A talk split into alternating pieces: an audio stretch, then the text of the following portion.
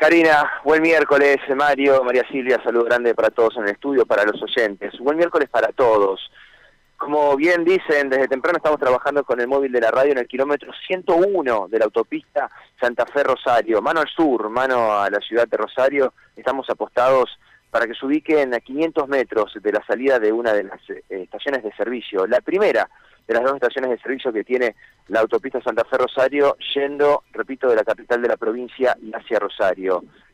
A las 6 de la mañana aquí se registró un accidente que dejó saldo fatal dos personas eh, terminaron falleciendo, perdiendo la vida, y una, el conductor de este Volkswagen Up, terminó siendo trasladado al Samco de Coronda y luego al Hospital José María Cuyen.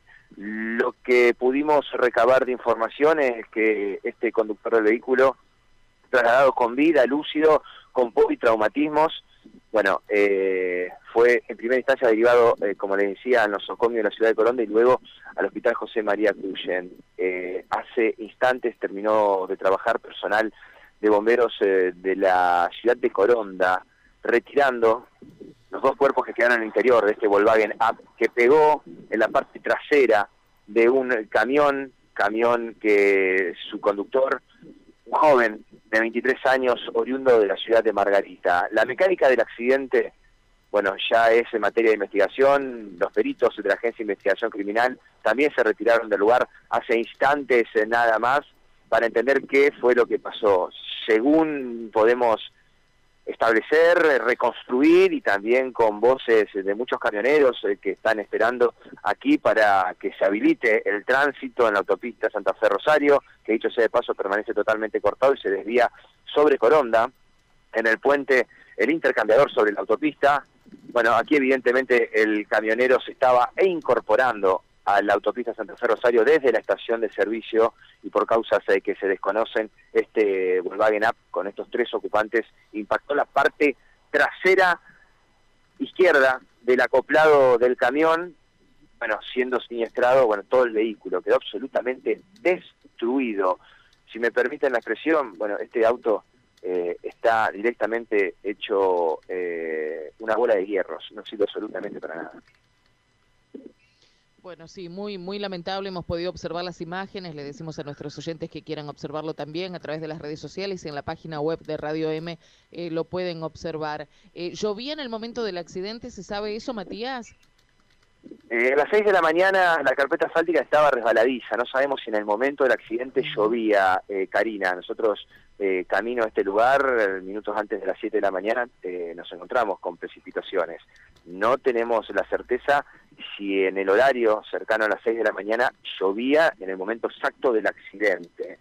Lo que podemos entender y lo que podemos eh, sacar de información trabajando en el lugar, información, Karina, que tenemos que manejar con muchísima, con muchísima precaución, porque todavía los familiares de estos fallecidos no están enterados de hechos. Los tres oriundos, por la documentación que rescataron del interior del vehículo de la ciudad de Santa Fe, documentos en 11 millones, estamos hablando de personas de aproximadamente 66, 67, 68 años, ¿no?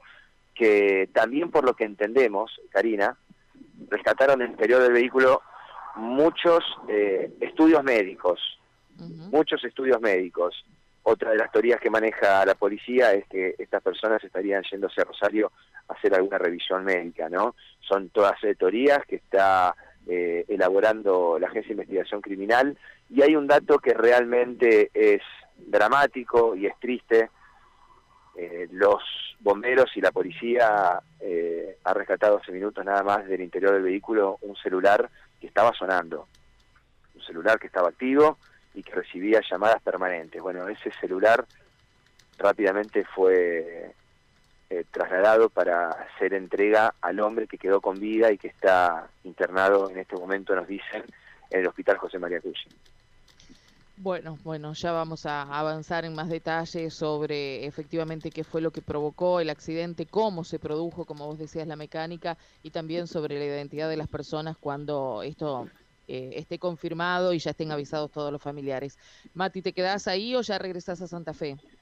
Nos vamos a quedar unos minutos más para tener el ok de la habilitación al tránsito. Si le parece, que nos dice la Agencia Provincial de Seguridad Vial que va a ser en minutos nada más. Los bomberos trabajaron eh, para limpiar la carpeta asfáltica, aquí hay una larga fila de camiones, pero son camiones que pasaron toda la noche en la estación de servicio. Eh, el tránsito a esta hora se desvía, repito, por el intercambiador del puente que comunica Coronda. En minutos nos informa que el tránsito se va a liberar completamente, pero vamos a quedarnos aquí para poder tener esa certeza y esa confirmación. Dale, perfecto, quedamos en contacto. Gracias, Matías.